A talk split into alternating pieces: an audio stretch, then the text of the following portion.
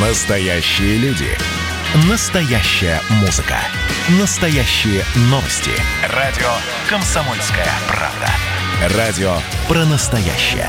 97,2 FM. эм.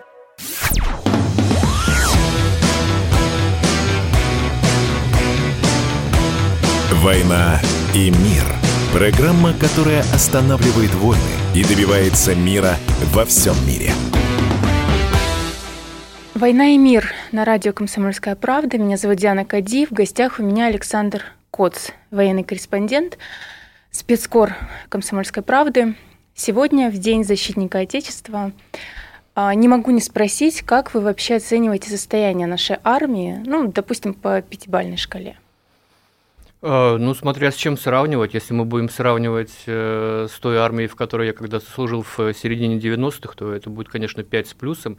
А, хотя, ну, наверное, как-то странно говорить э, в слишком э, комплементарных тонах э, о родных вооруженных силах, потому что, ну, понятно, что на какой-то точке развития останавливаться нельзя, всегда надо куда-то стремиться выше и выше, поэтому, ну, твердую, твердая четверка точно можно поставить. Есть, есть области, в которых, конечно, надо догонять, в которых надо работать. Но а вот перечислите недостатки. Ну, э, это не то чтобы недостатки, это то, чего нам сейчас не хватает. Не хватает э, нам, конечно, в первую очередь Э, ударной беспилотной авиации. То есть э, война в Карабахе сейчас показала, что э, беспилотная авиация, когда ведется война с противником, у которого средства противовоздушной обороны, ну так скажем, еще на уровне прошлого века, то беспилотная авиация решает много задач. Да, у нас есть разведывательные, наблюдательные беспилотники, ударные беспилотники у нас, к сожалению, вот только-только на подходе. В то время как Турция их делает там десятками и сотнями э, Азербайджан их закупает, Украина сейчас их закупает активно. В прошлом году было куплено 4 э, турецких Байрактара, в этом году они собираются купить до 40 штук, и при этом они хотят, э, украинцы, наладить производство этих беспилотных ударных аппаратов у себя. Э, на, у себя на Украине. Как раз благодаря турецким э, беспилотникам в Карабахе разрешилась ситуация. Ну, разрешилась? Не, не только благодаря турецким, наверное, как-то было бы не, не очень э, честно говорить о том, что только благодаря, но во многом благодаря им. Э, это обусловлено было несколькими аспектами, но надо понимать, что страна, у которой нет эшелонированной обороны противовоздушной, она обречена. А, в России есть э, средства борьбы с, э, против, э, с беспилотными летательными аппаратами, и практика сирийская показала, что успешно эти системы справляются, в том числе с групповыми атаками беспилотных летательных аппаратов. Боевики из провинции Идлиб запускали одновременно по 16-18 были атаки беспилотных аппаратов на авиабазу Хмеймим, и все они уничтожались еще на подлете, то есть не над Э, авиабазой, а на подлете. Но, к сожалению, вот к этому мы пришли через потери, то есть э, были успешные с точки зрения боевиков налеты на авиабазах МИМИМ, в том числе, когда э, были повреждены российские бомбардировщики, которые стояли на земле. Вот после этого была создана такая система обороны комплексная, то есть это не только, вот говорят, там поставить С-400 и все, вот у тебя готова оборона. Нет, С-400 должен кто-то прикрывать, кто-то должен прикрывать того, кто прикрывает прикрывает С-400, то есть это системы ТОР, это системы Панцирь, все это как бы взаимодействует на а, примере Сирии, это все было отточено прямо в боевых условиях, как, как это надо, и в том числе очень хорошо показали себя эти системы, ну, вот я не могу раскрывать всего, что, что, что там мне случайно известно, но во время массированной ракетной атаки со стороны стран НАТО по объектам а, сирийских правительственных сил э, наши системы очень хорошо себя показали, в том числе те системы, которыми управляли сирийцы, обученные российскими специалистами. Но Запад был против С-400 вообще покупки. Помните, была вот э, шумиха вокруг этой истории. Как вы думаете, продолжит в том числе и санкциями как-то давить? Чтобы не Но было если мы, если мы будем говорить про С-400, в принципе, э, здесь несколько историй. Да? Э, была история с Ираном. Э, в итоге Ирану мы так С-400 и не продали. Была история с Сирией. Мы ей собирались поставить С-300, американцы были против, мы сказали, ну окей. Но после вот этой ракетной атаки массированные были поставлены комплексы С-400, которые перекрыли там половину Средиземноморья на самом деле.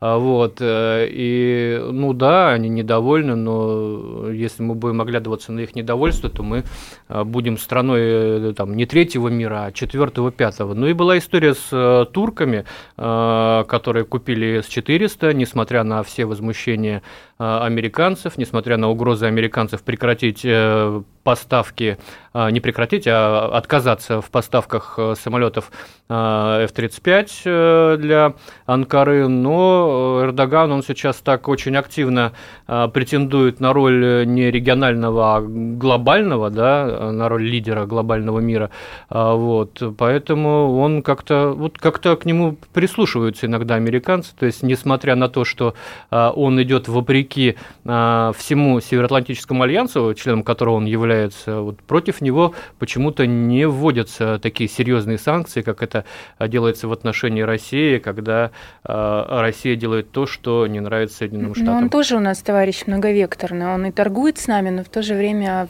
в том же Карабахском конфликте поддерживает азербайджанскую сторону. И не только в Карабахском, он против нас, э, он против нас в нескольких точках. Это был и Карабах, это э, Ливия, где э, Эрдоган поддерживает правительство национального согласия, которое воюет против Хафтера, которого, в свою очередь, вроде как поддерживаем мы. Хотя э, российский МИД заявляет, что мы ведем диалог э, с обеими сторонами, но, тем не менее, в военном плане мы все-таки поддерживаем Хафтера. Это и Сирия, где э, на севере страны и провинции Идлиб э, сохраняют свое влияние э, турки над э, группировками, которые в том числе Российской Федерации считаются э, террористическими. То есть, э, ну, если кто-то считает, что э, Эрдоган это такой российский союзник, то надо избавляться от этих иллюзий.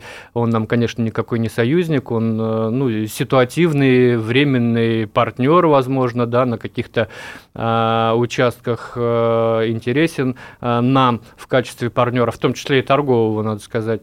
Э, вот. Но если мы посмотрим э, на его амбиции, если мы посмотрим на а, допустим, карту влияния, которую недавно опубликовал а, государственный телеканал а, Турции, на котором красненьким турецким влиянием закрашены и Крым, и Южная Восточная Украина, и Россия там до Ставрополя.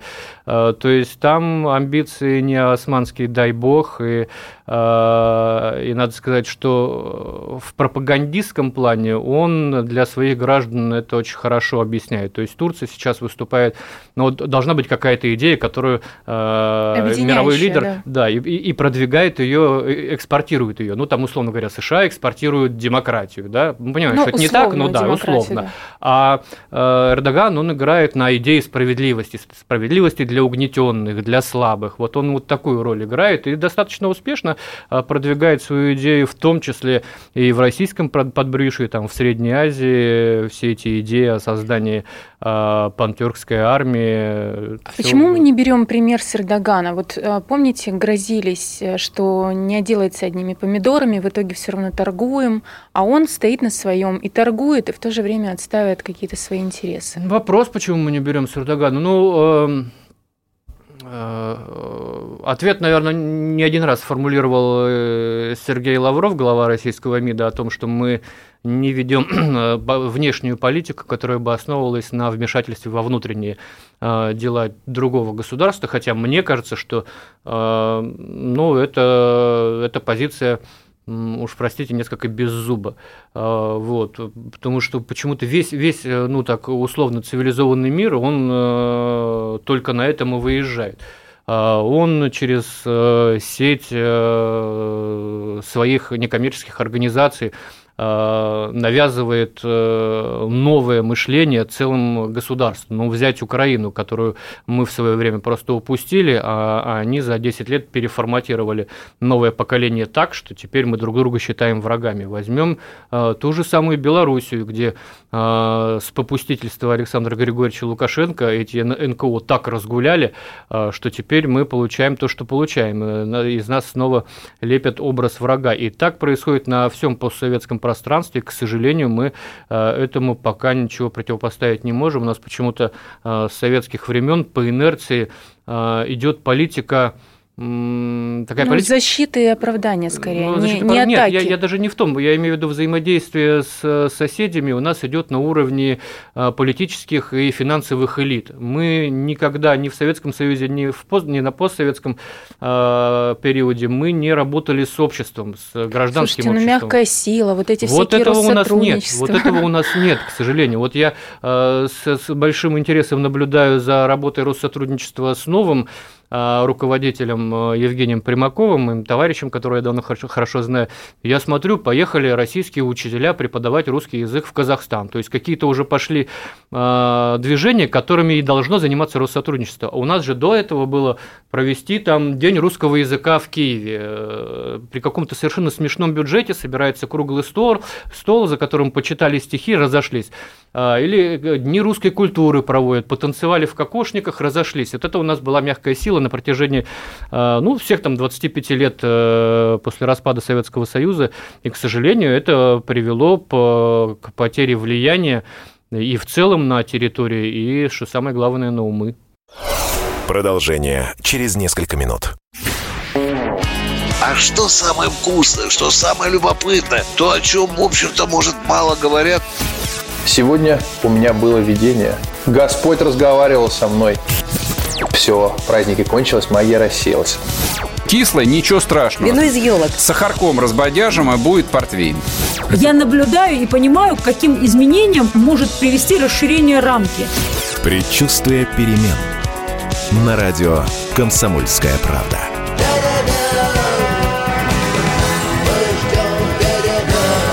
Но извините, пожалуйста, я понимаю, что действительно заниженная лексика не наш стиль.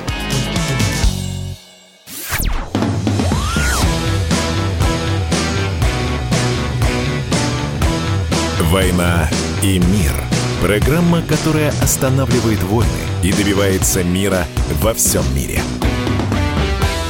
Меня зовут Диана Кади. В гостях у меня Александр Коц, военный корреспондент, спецкор «Комсомольской правды». А как вы считаете, вот опять же возвращаясь э, к тому, что сегодня 23 февраля, каждый мужчина в России должен отслужить? Ну,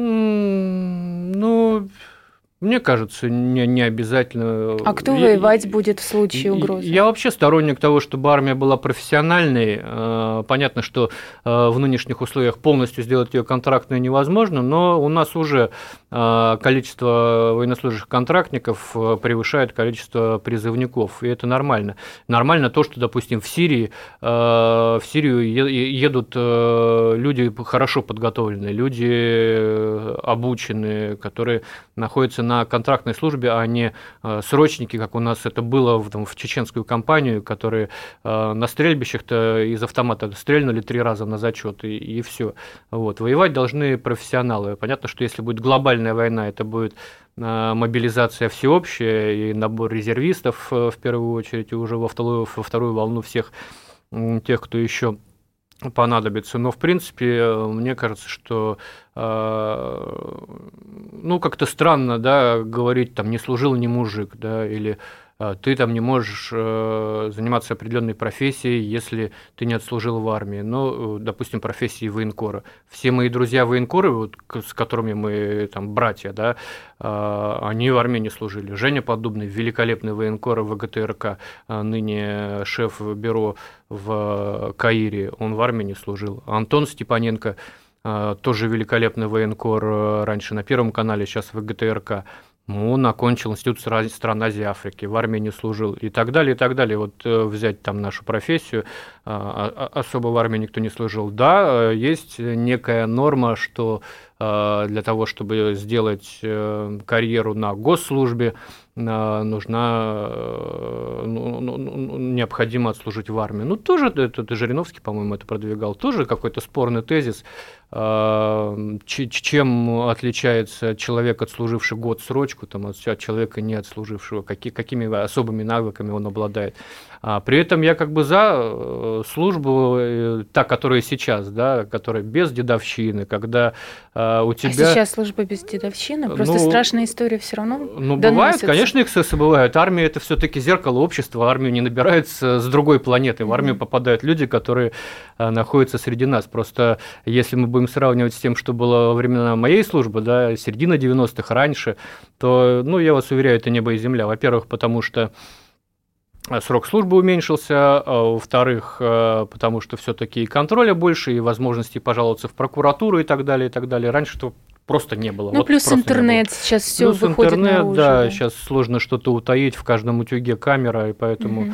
Э, ничего не утаите. Я не считаю, что это что-то страшное. И на самом деле э, по опросам общество уже не считает, что это что-то страшное. То есть, э, если раньше престиж воинской службы был там где-то ближе к уровню нуля, то сейчас он ну, на достаточно высоком уровне. У меня сейчас нет свежих данных под рукой, но в прошлом году армия доверяла там порядка 75%. Ну, это очень серьезная цифра. Знаете, я больше с практической точки зрения подхожу. Вот все-таки ощущение сейчас страна в опасности. Не знаю, может, это нагнетание такое всеобщее, да, ополчились против России, там практически все страны, да, коллективного Запада.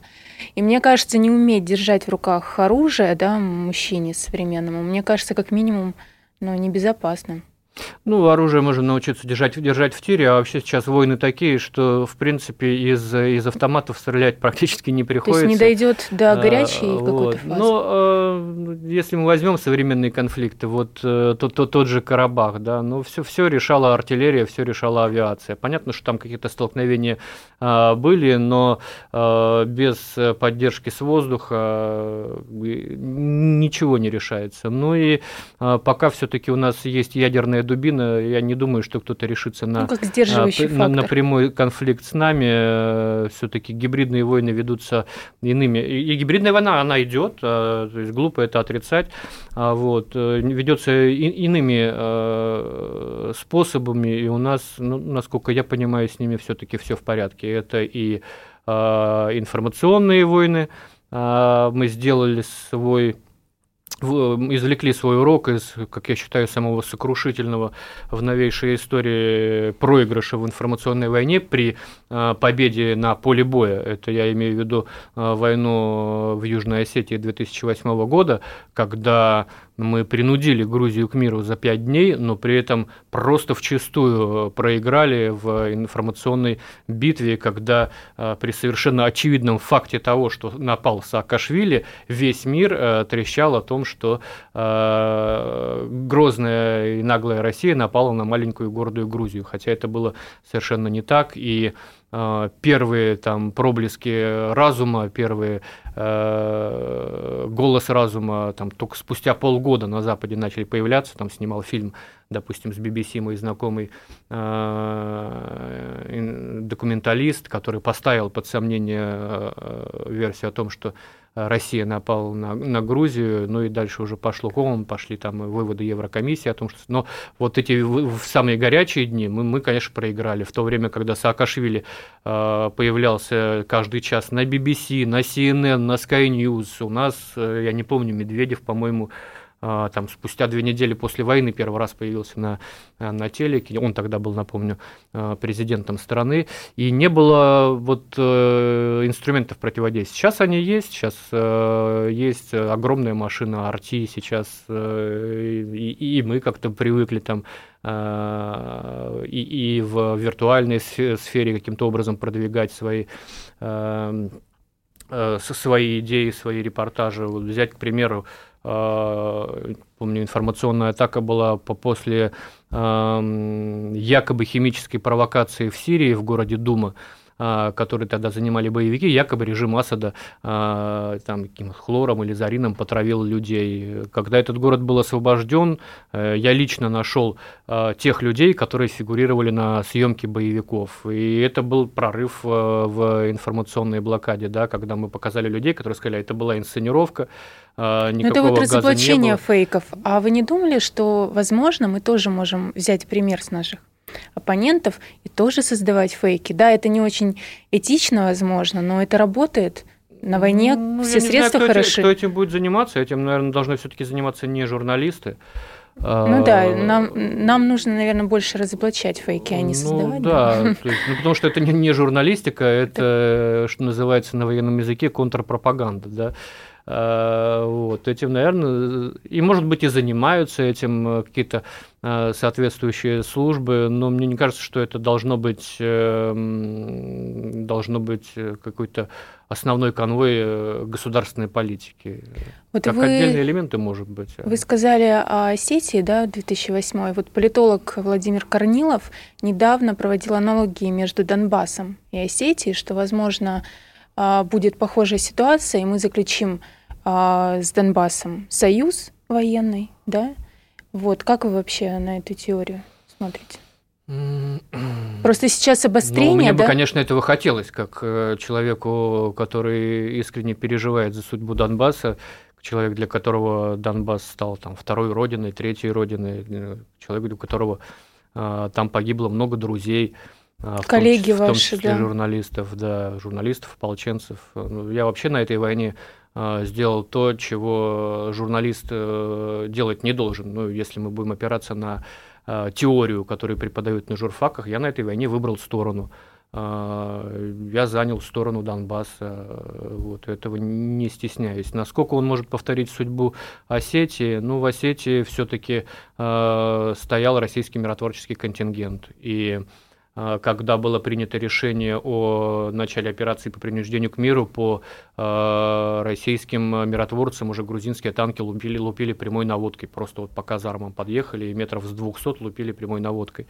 Э, Там на эту казарму взглянуть без, без слез невозможно. Но Путин недавно сказал, что Донбасс мы не бросим. Это И тоже такой говорит, намек. И он говорит об этом на протяжении семи лет последних, но... ну, Но же в случае острой что- ситуации, я думаю, не бросим. Ну, конечно, не бросит. Но, но, но при этом вы же понимаете, насколько э, сложно все эти семь лет людям жить между миром и войной вот в этой подвешенном неопределенности, в состоянии, подвешенном да. состоянии. Конечно, хорошо, что э, раздают паспорта, там сколько, 600 или 700 тысяч уже раздали. И это на 600 или 700 тысяч э, причин больше, в случае чего э, защитить этих людей, потому что, я напомню, решение о вводе войск э, в Южную Осетию принималось в том числе и во многом благодаря тому, что э, страдало мирное население, в том числе граждане России. Э, в Южной Осетии, в Абхазии, там э, где-то больше, где-то меньше, но, ну, в районе 80% населения имели российские паспорта уже на момент, на момент начала агрессии. И эм, ну, все мы помним э, слова Владимира Владимировича, как, как- когда он сказал, по-моему, в 2015 году о том, что он посмотрит на этих людей, если начнет гибнуть мирное население, мы в стороне стоять не будем. Что-то такое там было сказано, но вот люди-то гибнут до сих пор, а, но все-таки есть э, какая-то уверенность в том, что э, в случае попытки э, развернуть полномасштабную агрессию в отношении Донбасса все-таки будет дан достойный ответ. Продолжение через несколько минут. Просыпайтесь, вставайте, люди православные! В эфире радио «Комсомольская правда». Я Сергей Мордан. Прогноз на 21 год вас не порадовал, я надеюсь. Конвойные в белых тулупах, лающие овчарки, прожектора шарят по белой пустыне. Давайте уже вот по-нашему, по-русски скажем. по-русски. Врагам и изменникам Родины нет и не будет пощады. На Руки спине- прочь от Егоды. У него нашли огромный дилдо в шкафу. А вообще он отмазывал заключенных и пил с ними коньяк. Каждое утро в 8 часов по Москве публицист Сергей Мардан заряжает адреналином на весь день. Мне кажется, это прекрасно.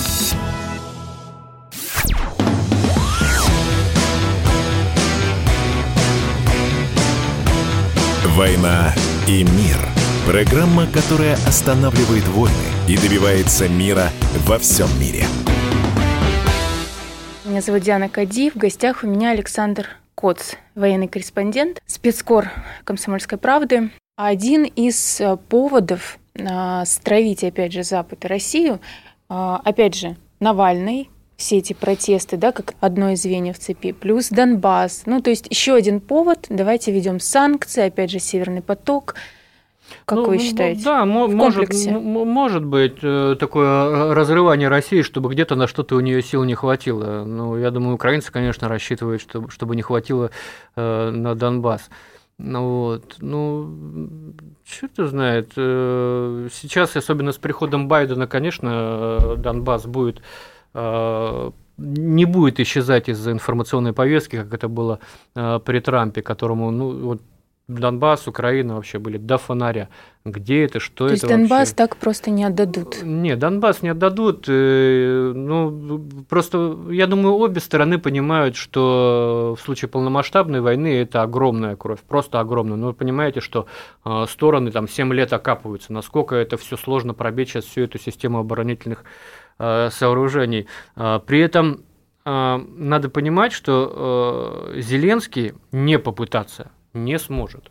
Вот просто после Карабаха э, ему не простят, если он не попытается. Ну и э, мы прекрасно видим, что э, он из такого мальчика-дурачка, за которого мы его принимали во время предвыборной кампании, превращается в такого настоящего демона, у которого Порошенко, которого мы считали главным ястребом, еще мог бы поучиться. То есть этот Зеленский мальчик-дурачок за два года своего президентства умудрился сделать то, на, на что не решился сам Порошенко. То есть он э, задавил э, русский язык в сфере услуг, он э, задавил образование на русском языке, лишив детей возможности обучаться на родном языке.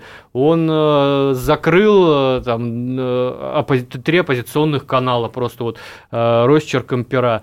И я думаю, что он также совершенно спокойно подогреваемый своими партнерами, не исключая в том числе и из Турции, а, обязан будет э, попытаться, вот просто это в менталитете, в такой, в такой украинской культуре э, политической, э, ему невозможно не сделать этого, ему не простят, он войдет в историю как самый немощный, самый трусливый руководитель страны, поэтому рано или поздно это случится, но вот не, не сейчас, как мне кажется. Знаете, тоже, когда была предвыборная предвыборная кампания, я тоже была против, когда наши СМИ называли его клоуном, да, шоуменом, пытались над ним смеяться. Это как в известной мудрости, да, сначала над тобой смеются, потом э, борются, потом ты побеждаешь, да, то есть э, здесь не стоило, наверное, недооценивать то, что человек из юмора.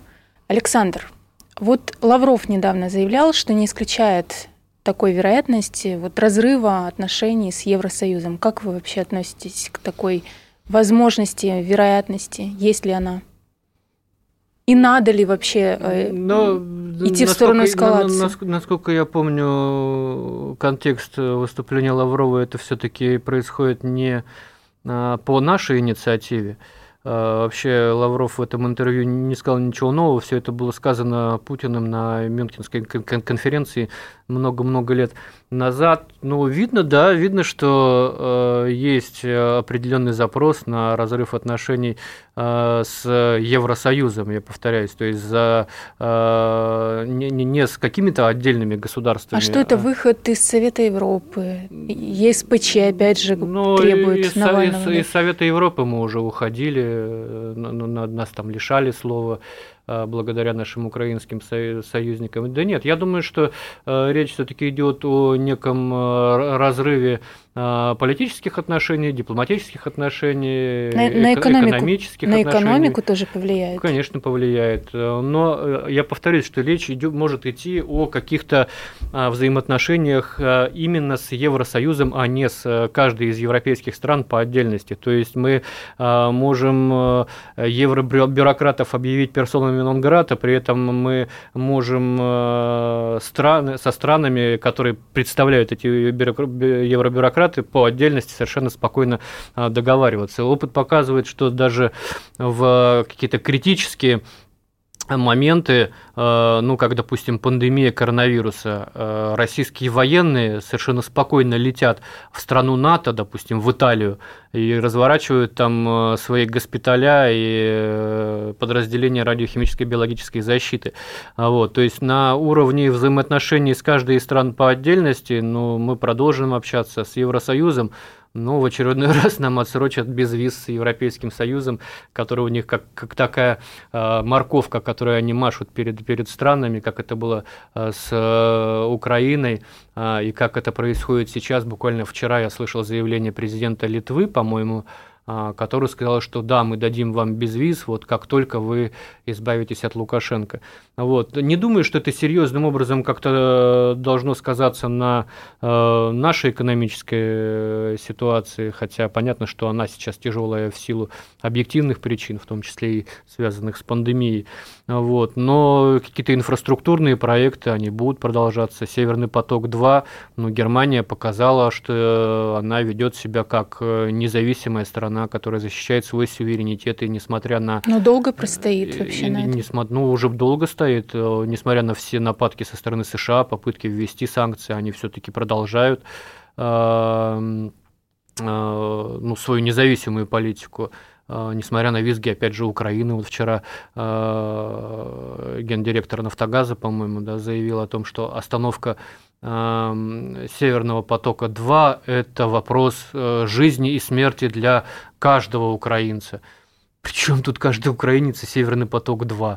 А, вот почему-то. А, и это будет, значит, развяжет руки российской агрессии. Вот я давно заметил, что когда а, надо на Украине а, побеспокоиться о каких-то своих финансовых интересах, тут же выставляется а, перед собой э, российская ну, военная слушайте, хороший агрессия. повод, ширма. Да, да такая, такая ширма. Хотя а, вопрос жизни и смерти для Украины на самом деле сегодня это вакцина от коронавируса, которая им не, не хотят же не, не светит наши. в обозримом будущем. Да, еще вопрос жизни и смерти – это вода в Крыму, которую они перекрыли. А, вот, строят сейчас, собираются дамбу, чтобы она вообще никогда на полуостров не пошла, даже когда власть пере, пере, переменится. Так вот, я не знаю, на, на месте Зеленского, э, если бы стоял человек мудрый, он бы мог э, зраду превратить в перемогу, а, просто выцеганив э, российскую вакцину в обмен на воду для Крыма все бы остались довольны. Отличный вариант, как и бы. Как бы не предатель в то да, же время, да, да, и в то же время ты спасаешь, спас. спасаешь да, людей. Да. Ну пусть российской вакцины, ну бог с ним, не дают нам Pfizer, не дают нам Модерну. Вот, будем прививаться спутником, тем более, что за этим спутником уже сюда протоптаны какие-то контрабандные дорожки, когда, ну, пока богатые люди, но все-таки каким-то образом проникают в Россию, несмотря на закрытые из-за а, коронавирусных ограничений границы и прививаются там в ГУМе, в ЦУМе. Ну, уже полно вот этих примеров. Вот у нас принято делить э, общество на условных либералов и охранителей. Я в 2014-2015 году была настоящей ура-патриоткой в самом пошлом смысле этого слова. А, вот. Потом прошло какое-то время, я стала писать критические заметки. А, на меня тоже стали нападать, мол, ты вот без года недели российская гражданка, и не обнаглела ли ты, критикуя власть и так далее. Вот. Сейчас другая ситуация. Сейчас и пандемия, и вот эта вот эскалация отношений, да, конфликта с западным миром. И мне кажется, вот сейчас важно просто понять, ты за Россию ты за Россию или против? Потому что делить, опять же, либералы-патриоты, мне кажется, вот опять же взять э, в контексте протестов. Для меня вот все, кто призывал к протестам против России, кто выходил на протесты против, даже если допустить, что выходили вот я люди. Я не соглашусь немножко. Ну вот скажите, как вы считаете? Я не считаю, что те люди, которые выходили на улицу, они против России как я не считаю, что люди, которые выходят на э, улицы в Беларуси, они против Беларуси. Ну там другая ситуация. Ну, Все-таки не будем там сравнивать. выборы непрозрачные, да. но э, надо понимать, что технологии и там и там одинаковые. А и что, методички Шарпа или что? Одинач... Ну методички Шарпа в том числе, э, методички старые, инструменты новые, в том числе сетевая организация, сетевое управление протестом прелесть в кавычках э, цветных технологий в том, что для того, чтобы свергнуть власть, не надо закупать э, массовку, не надо э, кого-то накачивать идеологически, то есть люди используются, люди, у которых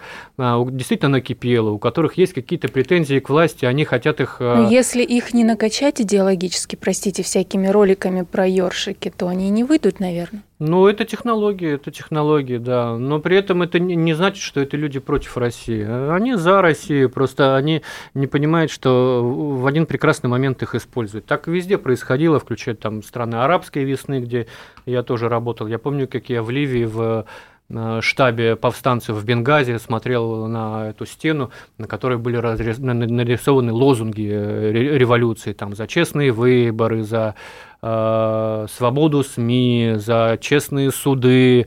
Вот. Ну, что с Ливией происходит спустя 10 лет, мы все прекрасно знаем. Нет такой страны, как Ливия, есть э, некое подобие э, Сомали на севере Африки. Но мы же не учимся на ошибках. Вот соседняя не страна А наша. никто не учится, потому что и соседняя страна не учится, да, Беларусь. Они тоже, вот, я тоже там работал, они тоже уверены, что никакая у них не цветная революция, что... Вы не понимаете, а, это другое, это да? Это как? другое, да. То же самое мне и в Киеве говорили. Продолжение через несколько минут. Кто виноват и что делать, в нашей стране знает каждый. А вы попробуйте предсказать, что будет. Каждый четверг в 8 вечера по московскому времени главный редактор «Комсомольской правды» Владимир Сунгоркин делает прогнозы, как станут развиваться события. И у него это отлично получается. У нас очень сильная налоговая служба. Руководитель ее, господин Мишустин, это один из выдающихся управленцев. Ему бы возглавить правительство. Байден может победить с минимальным перевесом. И, скорее всего, они будут спорить, ходить в Верховный суд, доказывать. Карабах станет азербайджанской территорией, каковой она является по всем международному праву и, извиняюсь, по решениям, специальным решениям Организации Объединенных Наций. К лету исчезнет вся эта пандемия, и мы перейдем к нормальной жизни. И дальше я бы прогнозировал, будет огромный всплеск во всем, в экономике, в потреблении. Я предрекаю, что где-то уже к осени будет серьезный бум всего хорошего против всего плохого. Хотите знать, что будет? Включайте радиоприемники каждый четверг в 8 вечера по Москве.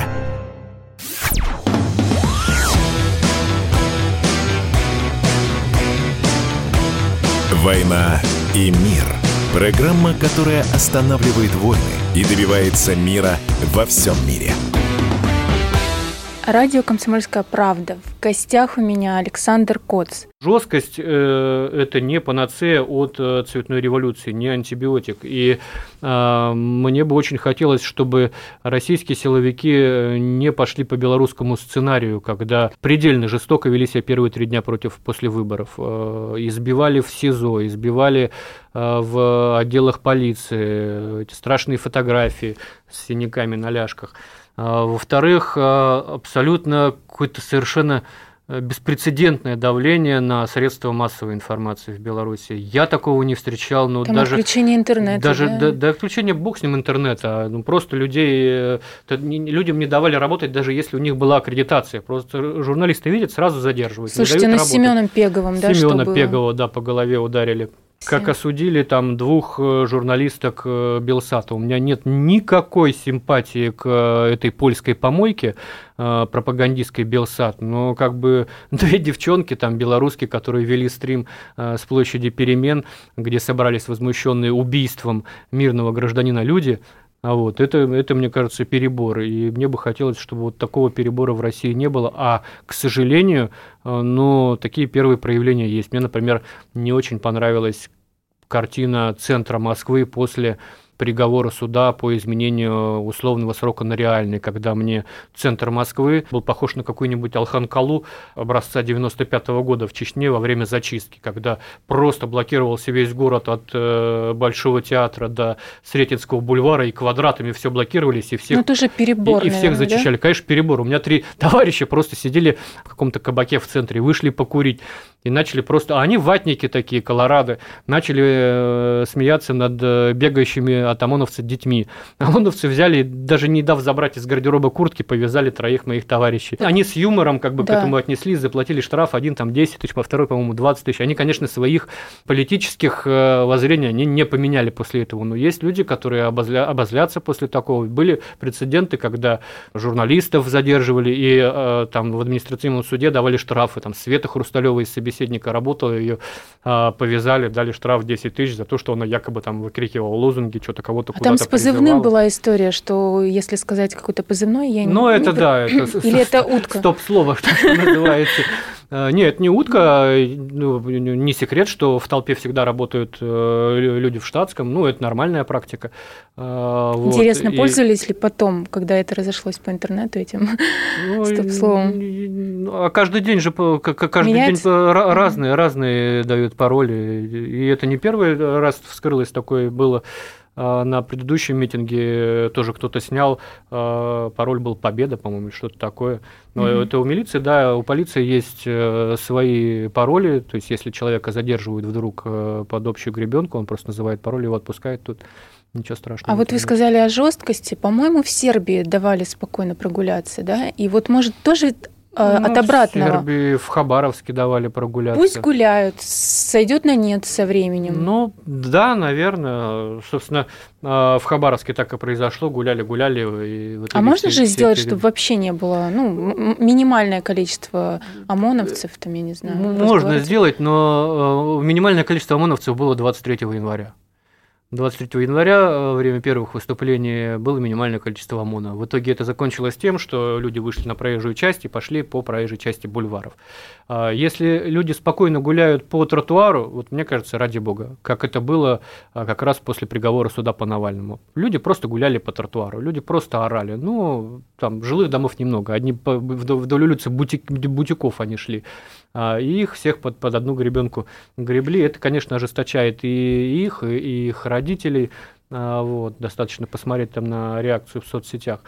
А ну, если люди выходят на проезжую часть, если люди начинают там что-нибудь переворачивать, это уж извините, это надо пресекать. Ну, возможно, но, это провокаторы как но, раз сознательно Разумеется, делают. потому что 23 числа как раз было ярко выраженное радикальное ядро э, во всей этой протестной массе, которые пришли туда не возмутиться э, дворцом Путина или не выступить за освобождение Навального, они пришли с конкретной целью провоцировать силовиков на жестокие действия.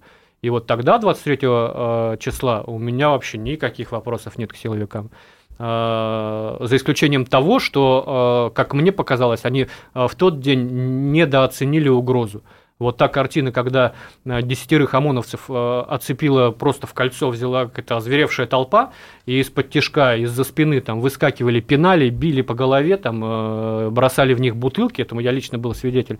Вот, вот тогда они, может быть, недооценили. И вот тут вот попробуй пройди вот по этой золотой середине между жесткостью и жестокостью. Тут, конечно, нужно искусство, и я желаю мудрости нашим силовикам, за которых болею всей душой. Надеюсь, они не перейдут эту планку. В студии радио «Комсомольская правда» Диана Кади, военный корреспондент Александр Коц. Если звезды зажигают, значит, это кому-нибудь нужно. Кто зажег звезду по имени Лёша? Кто зажег звезду по имени Лёша? Госдеп, Вашинг... Вашингтонский обком, как пропагандисты любят говорить. Ну, есть такая общепринятая версия, что... Ну, не сам же вылез из что, ниоткуда, правильно? Что готовили его для нынешней роли в Ельском университете, в университете по программе, которую ранее проходили э, Михаил Саакашвили и э, Виктор Ющенко. Но тоже, знаете, просто человека с улицы без определенных Э, склонностей и талантов на такие роли не берут. Э, Алексея видно э, гипер, гипертрофированная самовлюбленность, амбициозность, он готов идти по головам. Вот, ну, как на суде выступает, ярко ну, этому подтверждение. На суде да? выступает. Как, кстати, на суде выступает, мы увидели настоящего Лешу, потому что э, то, что было раньше, все эти фильмы, да, публичные выступления с телеэкрана, как мне кажется, это все-таки был некий сценарий, не всегда им написанный. Вот. А в суде мы увидели его настоящего, без вот этого ельского лоска. Вы думаете, это истерика была, а не продуманный ход? Не, я не думаю, что это продуманный ход. Я думаю все-таки, что это истерика, возможно, некое разочарование, потому что я не исключаю, что ему, когда из Германии его, как мне кажется, просто выдавливали, обещали что-то другое, а тут вдруг его сажают в тюрьму. А вот, э, ну, безусловно, это человек, за которым э, стоят определенные силы на Западе. Владимир Путин называл э, конкретно спецслужбу Агентства национальной безопасности США, которая стоит за последними разоблачениями Алексея Навального. А, тут важно понимать, что а, Алексей переступил Рубикон, а, за которым он не может представлять Россию в политике. Просто он поступил крайне непатриотично. Что для меня вот лично патриотизм? Вы про ветерана имеете в виду, да? Нет, не, не, не только про ветерана. В первую очередь э, это все эти телодвижения Э, как я уверен, под э, пристальным руководством западных спецслужб с разоблачением своих якобы отравителей. Я не верю в это отравление, я не верю, что он разговаривал с реальными отравителями. Я уверен, что он разговаривал с пранкерами, но при этом он был уверен, что разговаривает с отравителями. То есть ему просто этого пранкера подсунули. Благодарю за разговор. Спасибо.